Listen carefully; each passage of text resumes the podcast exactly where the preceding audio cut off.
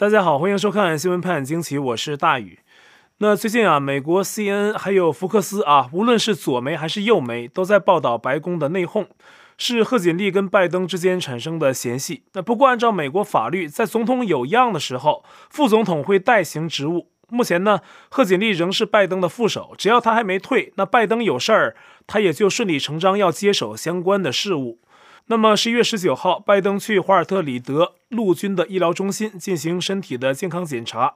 那检查项目啊，包括照大肠镜啊，做这个项目啊，必须实施麻醉。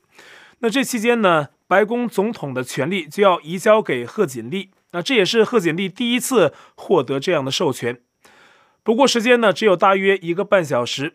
按照美国白宫发言人的说法呢，贺锦丽仍要留在自己的办公室办公。而到了十九号中午，拜登就完成了身体检查。可是，对于贺锦丽去留的议论呢，仍然是不绝于耳。美国福克斯新闻啊，在十八号还报道说，美国华盛顿特区的政治圈有个说法正在流传，说贺锦丽啊正在寻找别的工作啊，找到之后呢，他就会卸去目前副总统的职务。那么，拜登这边呢，他的身体时不时呢会出现一些状况。比如一九八八年啊，很早了。那他呢曾做过脑部的手术，去除脑动脉瘤。那么手术之后呢，还有一些遗存的问题，所以呢折腾了好几个月，也做过几次皮肤癌的肿瘤切除手术啊，并且在两千零三年切除了胆囊。他现在啊年纪也比较大，去年十一月在家玩狗的时候呢，还轻微受伤，出现骨裂，后来治愈。那以前美国的小布什总统也曾在体检的时候有两次将权力短暂移交给副总统，而就在拜登十九号接受体检的同时，美国有一桩大案结案了，是去年的八月二十三号，威斯康辛州的基诺沙发生暴动，起因是当地一名警察呀开枪射伤了一名非洲裔啊，引起美国主要是 BLM 黑命贵运动者的抗议，演变成了暴动。那么期间啊，当地的居民是自发组织起来自我防卫啊。美国家庭几乎都有枪，当然就是拿枪自卫。那其中啊，有个不到二十岁的年轻人瑞登豪斯啊，原是基督教青年会的救生员，自己啊，他拿枪去基诺沙，说是想保护需要帮助的人。结果呢，在当地被几个人追赶威胁，最后在一间停车场啊，他向一个朝他扑过去的人开枪。后来呢，他被追到了街上，又在追打之中啊，他又朝追打他的几个人开枪，最终是总共造成了两死一伤啊，死伤的都是白人。那么瑞登豪斯呢，也是白人。那么然后呢，他走向警方自首，可是呢，警察拒绝逮捕他。后来是隔了两天多，他在自己家中被捕啊，并以一级谋杀、鲁莽危及安全等至少五项罪名起诉。那么，今年十一月十九号，该案的大陪审团裁决，十八岁的瑞登豪斯无罪，五项指控都不成立。那么，共和党一边呢，多是为法庭的裁决叫好，但左派还有支持枪支管制的人群啊，他们呢都抗议这项裁决，认为呢应该制裁瑞登豪斯。那么，威斯康辛州啊，担心裁决出现后再发生暴动，所以呢，现任州长 Tony Evers 呼吁人们冷静啊，并做好了召集五百国民警卫队员协助维安的准备。那当天啊，拜登体检刚结束啊，就被记者突然间问到这个问题。他一开始啊说支持大陪审团的裁决，但是随后呢，他发出一份官方的声明，说呀，大陪审团的裁决令不少美国人感到愤怒和担忧啊，他自己也是这样觉得。一下子改口了，他说会联络威斯康辛州长，以提供必要的维护公共安全的支持。啊，这是拜登典型的政治技巧，招牌式的改口动作啊，就是一听到很多人的呼声之后啊，哎，自己就改变态度，随风倒啊。因为美国毕竟啊是衡量政客成绩的重要指标之一啊，就是公众的支持度。但是拜登到底哪句是真心的呢？所以他这点啊就比较让人担心。啊，就像在台湾问题上，我看有台湾媒体统计了一下，说拜登在过去四个月呀，就台湾问题有四次改口。一会儿回答公众问话说啊，若中共攻击台湾，美国会提供防卫。但很快呀，又发声明解释澄清，说美国对台政策没变。一会儿说台湾是独立的，但又强调说不支持台独啊，等等吧。类似的戏码是不断上演。所以呢，拜登这已经不叫美国对台的战略模糊啊，是战略迷糊。那么同时呢，中共要武统台湾，不经意间让自己在国际上也更加的出名。这名气啊是好事儿也是坏事儿。如果你是好人，那出了名呢，也许是好事儿；如果你是坏人，那可能啊会更让人注意到你的前科和很多不良的行径。那中共在包括霸凌台湾呢，还有阻挠文艺起源调查、败坏香港自由和法治等一系列的事件上，让自己出了名啊，当然出的是恶名，受到聚焦，给了全世界一个印象，就是中共是邪恶的。那在这个认识的基础上，如果再爆发出新的丑陋的事件，那就像是火上浇油一样啊，会让国际对中共越来越火大。可能很多人没想到，彭帅的一则微博短文，可以在短时间内演变成一件国际大事件，不仅震动网坛啊，就连澳洲的国防部、美国白宫、联合国都开始过问彭帅的下落。彭帅在哪儿的主题图片已经在世界专业网球界啊广泛的流传，并且像涟漪一样啊激起更多的关注。中共最高层的桃色新闻啊一下子被全世界围观。男子网球界的球王乔科维奇、美国球后小威廉姆斯、日本球后大阪直美，甚至已经退役的前比利时球后克莱斯特，都纷纷发声啊，关注彭帅。小威廉姆斯十一月十八号发推文说，同行彭帅的消息让他感到震惊和不安，希望他平安。那这件事啊，必须调查，我们绝不能保持沉默。联合国的人权事务高级专员十九号在瑞士日内瓦的新闻发布会上公开说，掌握彭帅下落和他是否安全的证据很重要，敦促对彭帅遭性侵的案例进行全面还有透明的调查。甚至澳洲的国防部长达顿也在澳洲的广播电台上发声说，彭帅事件引人关注啊，此事啊涉及很多没法解释的疑问。那达顿也指出，中国还有别的个案。有人在批评当局之后啊，就长期下落不明。美国白宫的发言人萨基在十九号的新闻发布会上说，拜登政府对网球运动员彭帅的失踪深表担忧。中国政府必须对彭帅的安危提供独立的可核查的证据。这种独立可核查的要求啊，是相对于中共目前提供的无法核查的彭帅下落而言。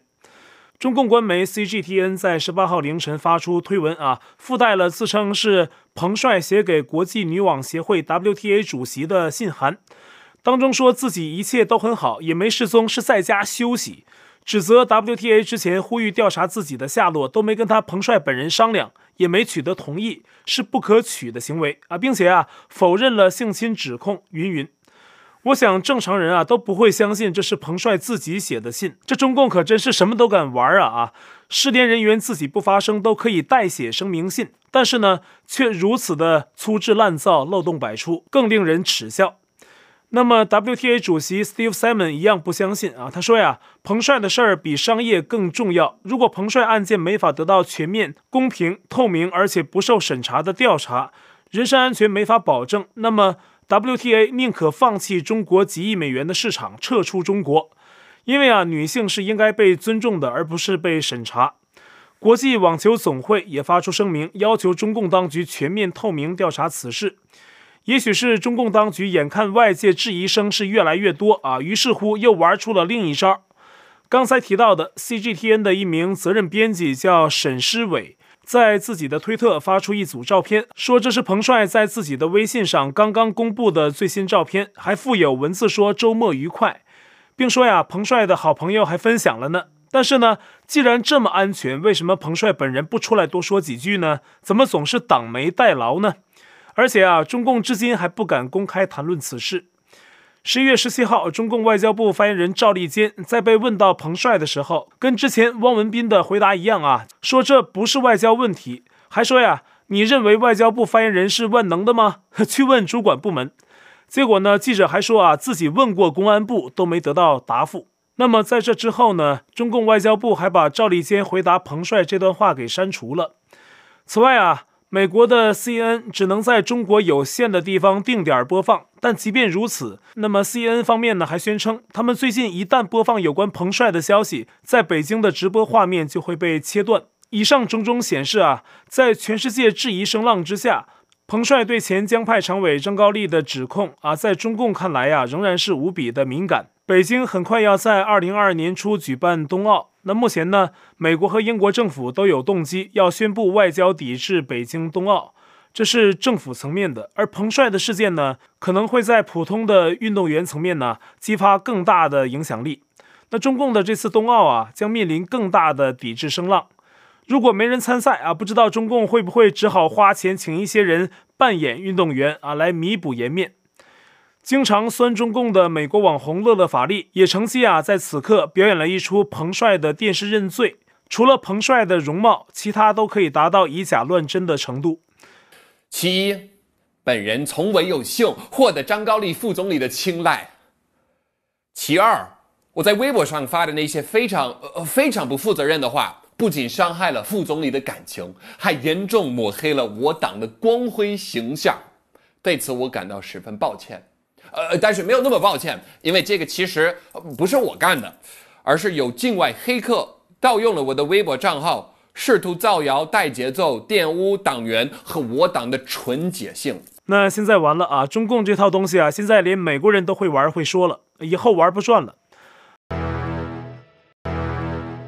而且呢，就在彭帅失联案子的同时，美国 NBA 球星坎特近日来呢接连发声，全方位的批评中共人权。从香港、新疆到活摘并贩卖器官，并且展示了好几双带有讽刺中共人权状况图画的球鞋。十月十九号，他还点名洛杉矶湖人队的著名球星勒布朗·詹姆斯，骂他舔共，说詹姆斯啊，关注金钱并非道德，说他这类运动员呐，假装关心社会正义，可悲又恶心。那么，另外一件不小心在国际社会走红的事件，是中共虐待宠物。比如近日的江西上饶啊，有确诊者呀被拉走集中隔离，可是啊家中的宠物狗却被乱棒打死，类似事件很多啊。现在这事儿啊已经获得国际媒体的报道，中共又多了一件让自己出名的事儿，不知道是不是看到了这股揭露中共的潮流哈？有另外一个人物在十八号现身美联社的专访，那他就是中共公安部前副部长、前国际刑警组织主席孟宏伟的妻子高歌。他目前啊人在法国，虽然孟宏伟啊作为中共体制内的人物未必背景就干净，但是他的妻子在这次专访中啊把土共批得很惨。I know how to live with the monster, the authority。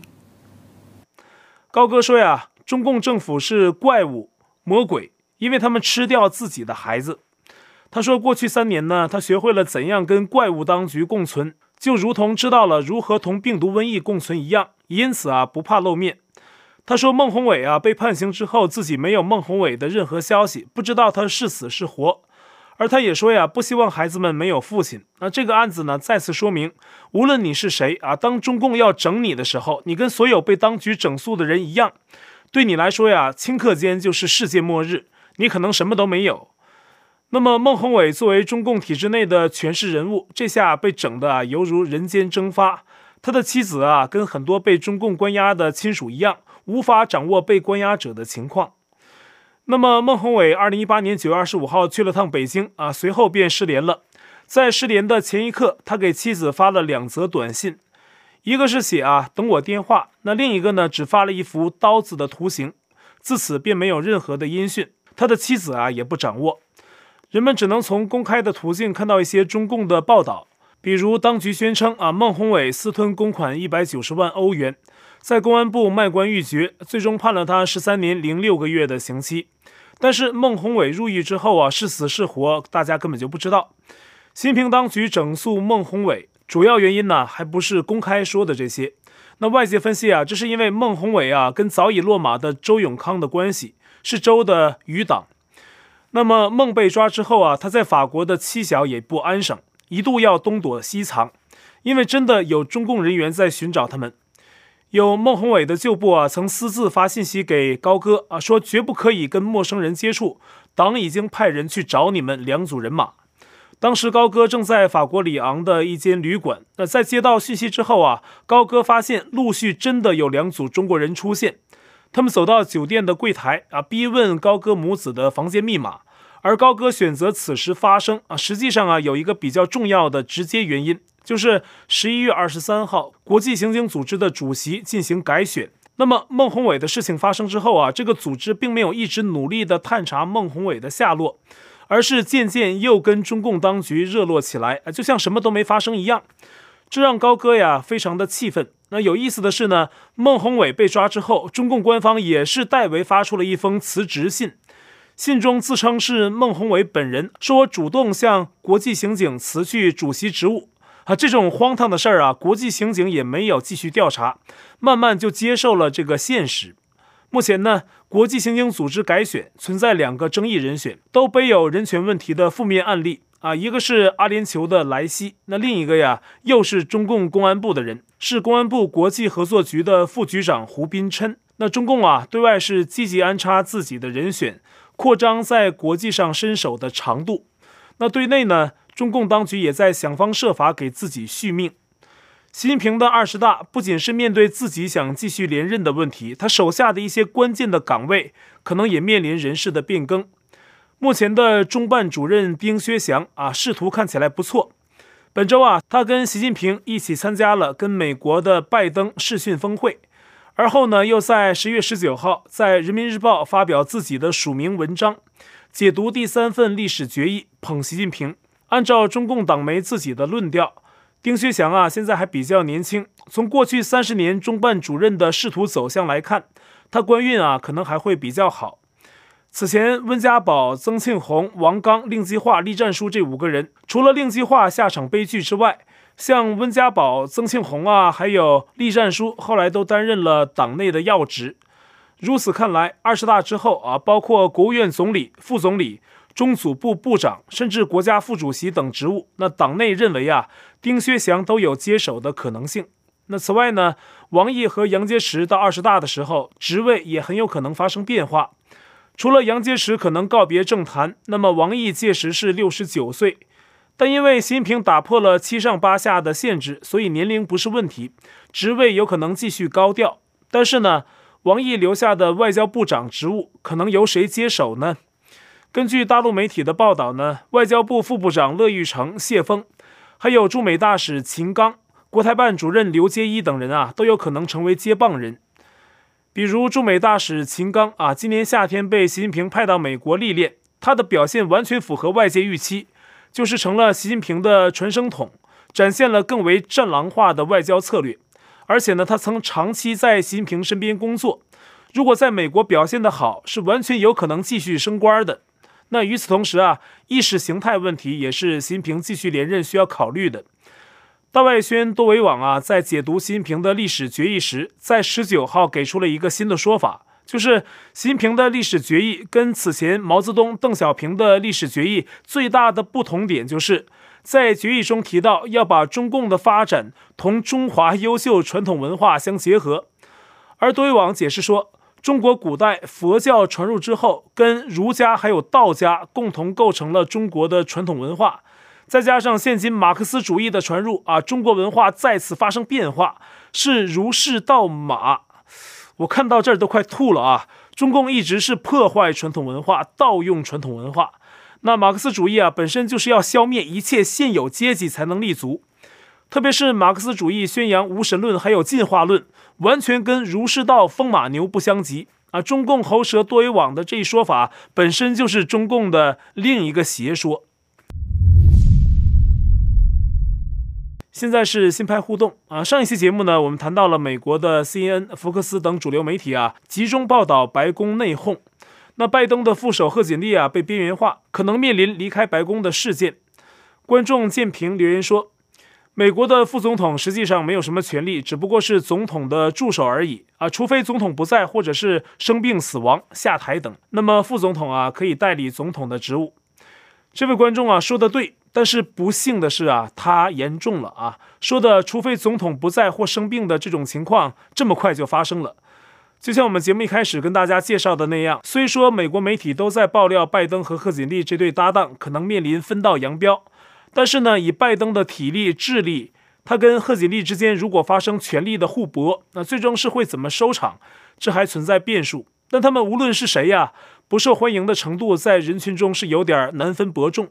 比如观众 Super Five Life 就留言说啊，看看治安败坏的加州就知道，贺锦丽以前搞的小额犯罪不受理，真是无能。另外，在上期节目中，我们分享了一则小粉红针对台湾的留言。那么有另外一位观众留言呢，也写下了自己的看法。大陆观众 Esmail 说啊，大宇的新闻一直在看，自己也不是小粉红，但是对于祖国的统一，我还是希望能够实现。但是不希望发生武统的过程。台湾永远都是中国的领土啊！换个角度考虑，美国国土流失，你们坐得住吗？人群中啊，观点各不相同啊。这位观众的留言呢，确实代表了一批中国人的看法，就是不喜欢中共，但是呢，也想统一。但不管怎么说啊，像上期一位观众所表达的观点那样，中国共产党是领土问题谈判的最大障碍。也许啊，今天中国是一个好的政府，很多事儿更容易谈，而且呢，谁也不会强迫谁。观众 MT 留下一段很有趣的话说：“满朝文武持绿卡，半壁江山养红颜，取之于民而用之于民，倾全国之人力财力物力种韭菜，喂养一个党，饲养千万人。”另外一位观众 SHYU 留言说：“胡适先生啊，曾感叹大陆不仅没有说话的自由，特别可怕的是失去了不说话的自由啊！是啊，就像是被党媒代表发声，还有发出照片的彭帅，还有很多上中共遭央电视台进行电视认罪的外国人，他们就是典型的不想说话都不行。彭帅至今啊，自己都没露面，党媒是赤播上阵，那说他发了这发了那。”居然这样也可以哈、大开眼界。那么，台湾观众安妮塔留言说：啊，前几天呢，入住我们民宿的一位美国年轻人，第一句话就问：“你担心大陆的武力威胁侵略吗？”我回答说：“台湾人呢，一辈子都活在那样的威胁言论中，说不担心是不可能的，但是呢，日子依然要过。”他继续问：“你担心其他国家到时候不出手救援吗？”我坚定地回答：“就算是如此，我们也会抗争到底。”台湾有自我防御的能力。然后呢，这位观众在留言的结尾打了个括号啊，接着说：“我不确定他的政治立场啊，所以原本想感谢川普总统的义气，硬是被我吞下了。”啊，这位观众很机智啊，确实在美国谈川普的时候，至今也是要小心一些啊，很可能啊，好朋友之间因为这个话题都会闹掰。也感谢安妮塔在留言中道出心声。那目前呢，好在全世界都比较关注台海安全的议题，希望会有更多的国家展现担当。那么，观众 Warren 留言说：“如果必须要在正确与善良之间做选择，请选择善良。”我想呢，选择善良就是选择了正确，两者应该不矛盾。就像以前审判纳粹军官，有个法官就说。你虽然是执行上级命令，但是上级命令不正确，你大可以在执行任务的时候将枪口抬高一厘米。那这样做的话呢，就是心中的善呢，促使人选择了正确。好，我在 Telegram 上面的官方公告群是 t 到 me 斜线大于 news，观众讨论群是 t 到 me 斜线 xwpajq 下划线 us，节目信箱是 xwpajq@gmail.com，还有我的会员网站网址是大于 us.com。也欢迎您订阅本频道，并点击小铃铛获得节目发布通知。那感谢您的收看，我们下期再会。